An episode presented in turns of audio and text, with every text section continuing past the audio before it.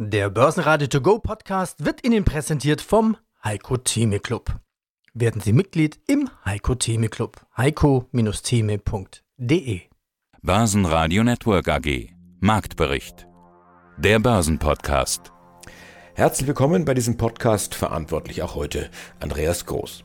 Die Interviews vom Tage sind der Metzler Chefvolkswirt Edgar Walk mit der Wachstumsprognose für die kommenden Jahre, der Vermögensverwalter Nummer 1 der Schweiz Pirmin Hotz, außerdem Fondsmanager Roman Kostal über Killer am Aktienmarkt, Wienerberger CEO Heimo Scheuch berichtet über das Rekordjahr 2022 und über eine knackige Dividende und traditionell Mr. Börsenfrühstück André Wolfsbein von Freedom Finance, sein Thema heute ETFs auf Staatsanleihen. Alle Interviews hören Sie in Auszügen in diesem Marktbericht, komplett wie alle Interviews auf börsenradio.de oder noch einfacher in der kostenfreien Börsenradio-App, Ihr Börsenradio für die Hosentasche. Das IFO-Institut bestätigt die soliden Prognosen der Einkaufsmanager und der Kollegen des ZRW aus den Vortagen. Der IFO-Geschäftsklimaindex klettert das vierte Mal in Folge. Das heißt, die Unternehmen sehen ihre Zukunft noch ein Stückchen zuversichtlicher. Trotzdem bleiben die Anleger zurückhaltend und der DAX am Aschermittwoch lange im Modus Rückzug. Erst am Abend signalisierten die US-Leitbörsen doch wieder mehr Zuversicht. Der DAX schließt dann unverändert bei 15.400 Punkten. Fed Minutes hin oder her. Der MDAX dagegen verliert ein knappes Prozent. Kurios die Kurse bei Fresenius und der Tochter Fresenius Medical Care.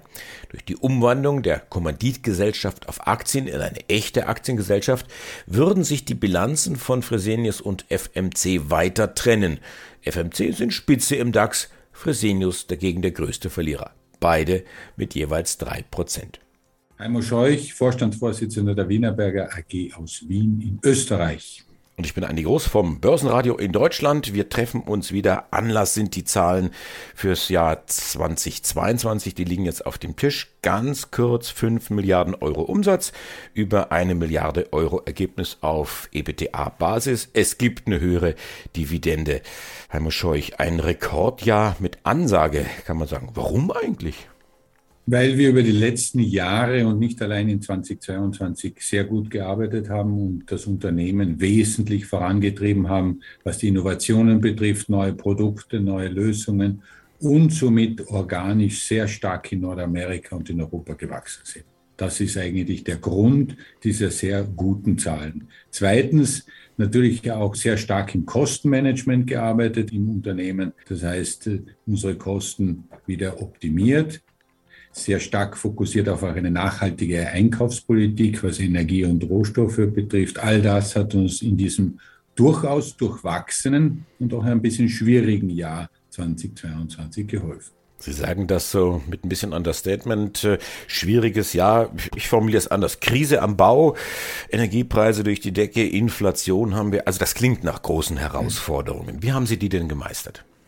Zunächst mal, man darf nicht den Kopf verlieren. Sie haben vollkommen recht. Das letzte Jahr war geprägt von einem Krieg in Europa, den wir heute übrigens noch immer haben. Schrecklich, was da passiert. Andererseits eine Energiekrise, die wahrscheinlich die größte ist, die wir seit dem Zweiten Weltkrieg in Europa gesehen haben. Und natürlich mit einer Inflation, die wir noch nie gesehen haben in den letzten 30 Jahren. Das heißt hier sicherlich Themen, die schwerwiegend sind, die man aber auch mit Ruhe und Gelassenheit und auch mit einer gewissen Langfristigkeit managen kann und muss. Und das hat Wienerberger wieder gezeigt, dass wir ein Unternehmen sind, das nicht kurzfristig optimiert und spekuliert, sondern langfristig einkauft, mit den Kunden zusammenarbeitet und das Geschäft gerade in diesen Phasen weiterentwickelt.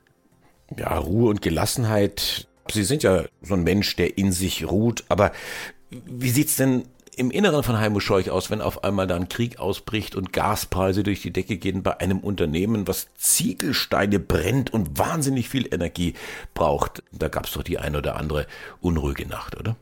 Eine unruhige Nacht würde ich nicht sagen, weil dann bin ich am Tag nicht munter und nicht fit, um das zu managen, sondern einfach überlegt zu handeln und zu sagen, wie stellen wir sicher, dass wir in unseren Werken mit unseren Leuten produzieren können. Und das war wichtig, sofort einen Krisenplan zu machen, in die Aktion zu gehen und nicht so wie viele heute immer nur schimpfen und schreien und alles Mögliche und fordern vor allem gegenüber der Politik, das ist ja auch so etwas, was modern geworden ist, sondern sich nicht auf andere verlassen, sondern selbst zu gestalten. Und wir, es ist uns gelungen, innerhalb von wenigen Wochen sicherzustellen, dass wir genug Energie haben werden und dass wir in unseren Produktionsstandorten produzieren können. Das ist, war wichtig. Wissen Sie, das ist so wie im Sport, im Leistungssport. Wenn Sie ganz oben stehen wollen oder am Stock, wie man so schön sagt, dann müssen Sie Gas geben. Da können Sie nicht reden, wie man trainieren sollte. Da müssen Sie fit sein, um da mitzumachen. Auch dieses Interview ungekürzt und in voller Länge bei börsenradio.de oder in der Börsenradio-App. Ja, mein Name ist Pirmin Hotz. Ich habe an der Universität St. Gallen studiert, habe mich dann direkt selbstständig gemacht und werde wahrgenommen als der führende unabhängige Vermögensverwalter der Schweiz. Über die Gier, die Angst und den Herdentrieb der Anleger ziehen wir ein Schlussfazit. Was ist das Wichtigste, was ein Anleger befolgen muss, wenn er erfolgreich sein will? Also wenn ich ein paar Punkte ganz kurz notieren würde, das Wichtigste, erstens, kaufe nur, was du auch selber verstehst. Investiere langfristig, lass dich von kurzen Börsenströmungen nicht irritieren. Lege den Fokus das, was langfristig profitabel ist, das sind vor allem gute, werthaltige Aktien. Diversifiziere gut, also nur drei Titel zu halten, ist nicht gut, mindestens 30, 40. Kein Leverage, also keine Kredite. Kaufe keine Aktien auf Pump. Investiere antizyklisch gegen den Herdentrieb. Wenn es knallt da draußen, reingehen, kaufen nie gierig werden und glauben, man müsse alles immer ausreizen. Also man kann auch mal bei gewissen Aktien, die gut gelaufen sind, auch mal Profits mitnehmen. Investiere nicht in Modetrends. Das sind meistens Produkte von Banken, die Anbieter reich machen. Also deshalb keine hochmarschigen Produkte.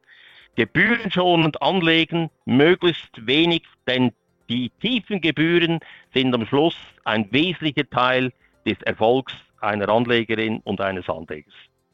Über die Gier, die Angst und den Herdentrieb. Ja, was kann ich jetzt als Anleger machen, wenn ich weiß, ich bin gierig, aber ich habe Angst und wo ist der Herdentrieb? Also was sind da Ihre Tipps dagegen zu halten? Ganz wichtig am Schluss ist, dass man ein eigenes Konzept hat, sich selber kennt, wie man und welche Risiken man eingehen möchte, dass man langfristig denkt und sich nicht von irgendwelchen Tipps von Kollegen, Banken, Finanzleuten irritieren lässt und sich auch gut überlegt, was gibt eigentlich langfristig Rendite. Und wenn man sich das überlegt, dann kommt man eigentlich zum ganz einfachen Schluss. Langfristig entstehen Renditen nicht bei irgendwelchen supergeilen Banken, sondern sie entstehen durch Unternehmertum, durch Leute wie Sie und wir alle, die da draußen arbeiten. Also wenn man Geld investiert in eine Siemens, in eine BASF, in eine Johnson Johnson und andere, dann lässt man das Geld arbeiten durch Leute, die produktiv sind und das bringt langfristig Mehrwert. Wenn man aber irgend in eine Blackbox investiert, wo irgendwas versprochen wird, irgendein Märchen erzählt wird von Renditen von 10, 15, 20 Prozent, dann muss man skeptisch werden und einfach mal denken, wenn das so einfach wäre, dann wäre das wahrscheinlich die reichste Frau oder der reichste Mann, der diese Geschichte erzählt. Die Inflation in Deutschland bleibt mit 8,7 Prozent unverändert hoch. Der Euro bleibt bei 1,06 zum US-Dollar und der Ölpreis fällt wieder um 3 Prozent. Das heißt, Brennöl kostet jetzt unter 81 US-Dollar. Mein Name ist Edgar Walk. Ich bin Chefvolkswirt bei Metzler Asset Management. Also die Volkswirte machen die bessere Wirtschaftspolitik. Herr Bundeskanzler Walk, haben Sie Ihre Bewerbung schon abgegeben? Nee, und im Endeffekt war ja die Gaspreisbremse auch nicht meine Idee, sondern Isabella Weber, eine Professorin aus den USA, hat, ist, war ja da federführend. Und wie gesagt, wenn man auf kluge Ökonomen hört, dann äh, kommt auch eine gute Politik raus. Wenn ich Ihnen so zuhöre, ich sehe natürlich auf der anderen Seite die Preissteigerungen bei den Unternehmen, auch die CEOs und äh, CFOs, die sagen mir immer, ja, wir konnten Preise weitergeben. Aber hat man da dann nicht überzogen mit der Preissteigerung? Also die Kosten sind ja gar nicht so stark gestiegen, dass die Preissteigerung dann tatsächlich gerechtfertigt wäre jeweils. Ja, also wir hatten schon gerade auch im letzten Jahr die Situation, dass die Unternehmen die Preise stärker anheben konnten als die Kosten. Die Gewinnmargen sind gestiegen. Und deshalb hatten wir ja auch fast 20 Prozent Gewinnwachstum in Europa im vergangenen Jahr bei den Unternehmen. Das kann sich natürlich nicht fortsetzen, sondern es gibt dann oft auch eine Gegenbewegung bei den Gewinnmargen im Sinne, die Geldpolitik bremst die Nachfrage. Das heißt, die Unternehmen sind dann weniger in der Lage, die Preise zu erhöhen. Aber gleichzeitig sehen wir ja jetzt, dass die Lohnkosten steigen. Bei der Deutschen Post stehen ja 15 Prozent Lohnforderungen im Raum, Verdi 10 Prozent. Das heißt also mit Blick nach vorne droht tatsächlich auch eine Situation, wo die Unternehmen dann eher wieder Druck auf die Gewinnmargen bekommen, was natürlich dann auch das Gewinnwachstumspotenzial einschränkt. Mhm. Also das heißt, wenn ich das mal ganz einfach runterbreche, die Politiker machen eine gute Arbeit, die Gewerkschaften dann eher nicht so gut bis doof. Aus Sicht der Aktionäre ja, aber volkswirtschaftlich muss man halt, darf man halt nicht vergessen, dass im letzten Jahr ein massiver Reallohnverlust stattgefunden hat. Und dass man natürlich einen Ausgleich dafür möchte, ist jetzt nicht ganz unverständlich. Und ich denke halt, dass es sehr wichtig ist, dass der Lohnausgleich jetzt geordnet stattfindet. Ja, und man muss den deutschen Gewerkschaften wirklich zugute halten, dass sie in den letzten 10, 20 Jahren wirklich sehr vernünftig mit den Unternehmen zusammengearbeitet haben Darum haben wir ja auch so einen starken Arbeitsmarkt. Und klar, die Gefühlslage bei den Arbeitnehmern brodelt. Das müssen natürlich die Unterne Gewerkschaften aufnehmen, dementsprechend auch die hohen Lohnforderungen. Aber bisher hatten wir ja wirklich eine sehr konstruktive Zusammenarbeit zwischen Unternehmen und Gewerkschaften. Und wenn diese konstruktive Zusammenarbeit weiter fortgesetzt werden kann, dann werden die Löhne zwar schneller steigen als die Inflation in den nächsten Jahren. Die Gewinnmargen der Unternehmen werden etwas unter Druck kommen. Aber solange es jetzt nicht rapide ist, sondern wirklich geordnet, solange kann es eine Volkswirtschaft auch gut verkraften. Und es hilft auch natürlich, den sozialen Frieden zu gewährleisten im Land. Also es ist immer ein Geben und Nehmen. Und solange das in konstruktiver Zusammenarbeit erfolgt, ist es eigentlich auch gut. Und auch dieses Interview ungekürzt und in voller Länge bei börsenradio.de oder in der Börsenradio-App. Mein Name ist Roman Kostal. Ich bin jetzt seit 1. Dezember 2022 bei TBF und bin ich zusammen mit dem Guido Bartels zuständig für alles, was mit Renten, mit Bonds zu tun hat, für die ganze Fixed-Income-Strategie. Und wir haben auch ein neuer neue Fonds, Global Fixed Income, kreiert, der seit 1. Dezember auch läuft. Und da wollen wir jetzt unsere sozusagen, ja, unsere Kompetenzen bündeln und dort das alles umzusetzen.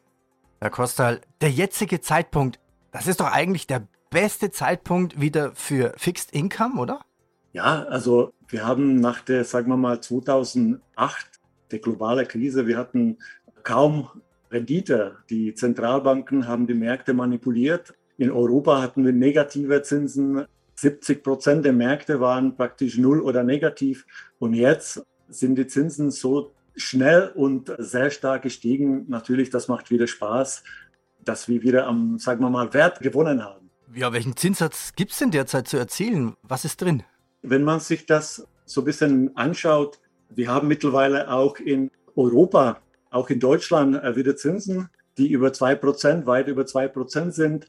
Ich glaube, die werden auch noch weiter steigen, wahrscheinlich über 3% gehen. Und wenn man dann weitergeht, und das ist das Spannende, was ich halt finde, natürlich, man geht immer als Deutscher oder als Europäer, guckt man es in den europäischen Markt, aber man muss sehen, dass 30 Prozent der Weltrenten sind in Europa und 70 Prozent finden statt in Ausland. Und das ist das Spannende, dass man halt sehr viele Märkte jetzt mittlerweile haben, die Zinsen um 8, 9, 10 Prozent haben. Mittlerweile sind wir konkurrenzfähig zum einen, sagen wir mal, Aktienmarkt. Ja? Und das ist jetzt, wenn das sich so fortsetzt und wir haben mittlerweile die Annahme, dass die Zinsen auch da länger ein bisschen bleiben, also das ist wirklich der Killer für den Aktienmarkt mittlerweile. Und wenn Sie einen neuen oder zweiten Job suchen, dann bewerben Sie sich doch bei Airbus. Dort sucht man händeringend 3500 neue Kolleginnen und Kollegen. Wunderschönen guten Tag, werte Zuhörer. André Wolfsbein. Gegenstand unser heutiges Gesprächs sind die Staatsanleihen bzw. die ETF auf die Staatsanleihen. Low-Risk-ETFs, das hattest du mir im Vorfeld zugeworfen, darüber wollten wir sprechen und ich erstmal, hä, was meint er denn damit? Jetzt hast du schon gesagt, Staatsanleihen. Das heißt, heute geht's mit ganz ruhigen und gesitteten Papieren zu, die den Anleger ruhig schlafen lassen oder wie darf ich das verstehen? Naja, also alle Investitionen an der Börse sind a priori mit Risiken verbunden. Ja, aber die Staatsanleihen gelten ja als wirklich als die ruhige Bucht beziehungsweise als sehr konservative Anlagemöglichkeiten. Ja, und äh, also die Staatsanleihen, also wie der Name schon sagt, also sind ja die Wertpapiere, mit denen die Staaten ihre Stadtschuld finanzieren. Staat legt eine neue Anleihe auf und sammelt so von den Anlegern Geld ein und verspricht ihnen, dieses nach einem festgelegten Zeitraum, also die sogenannte Laufzeit oder auch äh, Duration oder Duration der Anleihe, wieder zurückzuzahlen. Um da einfach mal so in der Terminologie mal ein bisschen klarer zu werden. Also es gibt da verschiedene Terminus, äh, wie ist denn die Plural von, von, von, von Terminus? Termini. Termini, genau. Wunderbar, siehst du? Du Auch kannst mich alles fragen. Termini und Boni. Die Anleger beleihen Staat sozusagen und dafür erhalten die einen festen Zins. Dieser Zins heißt wiederum Coupon. Ja, hat man auch bestimmt schon mal gehört und wird, und wird meist jährlich ausgezahlt. Ähm, es gibt verschiedene Laufzeiten. Ja, es gibt Staatsanleihen mit einer relativ kurzen Laufzeit von wenigen Monaten. Es gibt aber auch welche mit 30 Jahre oder 50 Jahre oder noch mehr. Ja, und nach Ablauf der Laufzeit erhalten dann die Inhaber der Anleihe das geliehene Geld zurück. Es gibt auch bestimmte Risikos, also wie wir schon bereits gesagt haben, also alles an der Börse ist ja mit Risiken verbunden. Es kann sein, dass der Staat beispielsweise pleite geht und kann das geliehene Geld nicht zurückzahlen. Man kann aber an der Kreditwürdigkeit eines Landes festhalten und die Bonität von Staaten wird ja regelmäßig von diesen Ratingagenturen bewertet. Ja, also es gibt da diese Moody's, S&P, also Standard Poor's, auch Fitch. Und die beste Bonitätsnote, die ein Land erhalten kann, ist dann dementsprechend die sogenannte Triple A, also dreimal Anton, und die schlechteste ein D wie Dora. Wie es immer so ist. Wer hohe Rendite erwartet muss auch ein bisschen risikoaffiner sein. Und die Maxime oder die Faustregeln, je schlechter die Kreditwürdigkeit eines Landes, desto höher auch der Zins der Anleger. Also der Anleger erhalten quasi einen Aufschlag dafür, dass sie höheres Risiko eingehen. Die Interviews in voller Länge hören Sie jeweils bei uns im laufenden Programm bei börsenradio.de oder in der kostenlosen App. Das Team vom Börsenradio wünscht Ihnen jetzt ein gutes Händchen bei all Ihren Investmententscheidungen. Für Sie am Mikrofon heute Andi Groß. Börsenradio Network AG. Marktbericht. Der Börsenpodcast. Der Börsenradio To Go Podcast wurde Ihnen präsentiert vom Heiko Theme Club. Werden Sie Mitglied im Heiko Theme Club. heiko-theme.de D.